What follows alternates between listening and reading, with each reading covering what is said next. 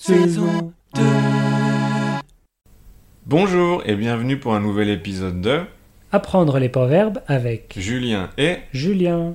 Alors Julien, quel est le proverbe d'aujourd'hui Aujourd'hui, nous allons parler du proverbe C'est pour aujourd'hui ou pour demain Ah d'accord, et qu'est-ce que ça veut dire c'est pour aujourd'hui ou pour demain Alors, d'après le dictionnaire, C'est pour aujourd'hui ou pour demain, c'est utilisé pour marquer son impatience. Oula, c'est un peu compliqué comme définition. Oui, c'est vrai. Pour faire simple, c'est pour aujourd'hui ou pour demain, ça veut dire qu'on en a marre d'attendre quelque chose. Ah d'accord, on demande si ce qu'on attend va arriver aujourd'hui ou demain.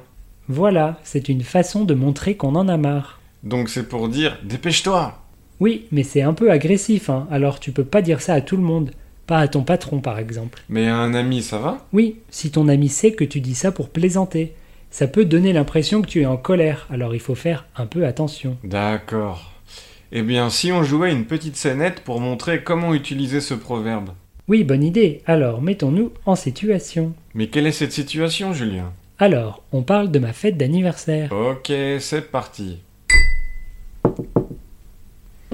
Joyeux anniversaire Merci, merci, entre.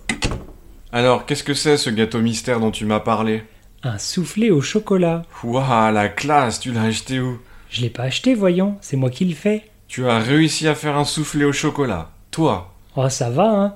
J'ai pas encore réussi parce que je l'ai pas encore fait, mais je suis sûr que ça va aller.